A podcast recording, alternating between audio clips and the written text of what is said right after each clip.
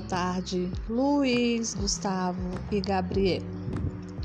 Hoje, segunda-feira, 19 de abril, comemoramos o Dia do Índio. O índio foram os primeiros habitantes do nosso país, né?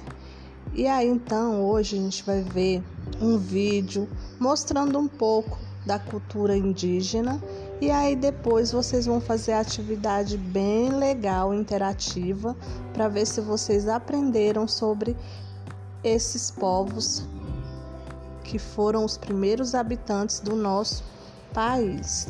Um grande abraço.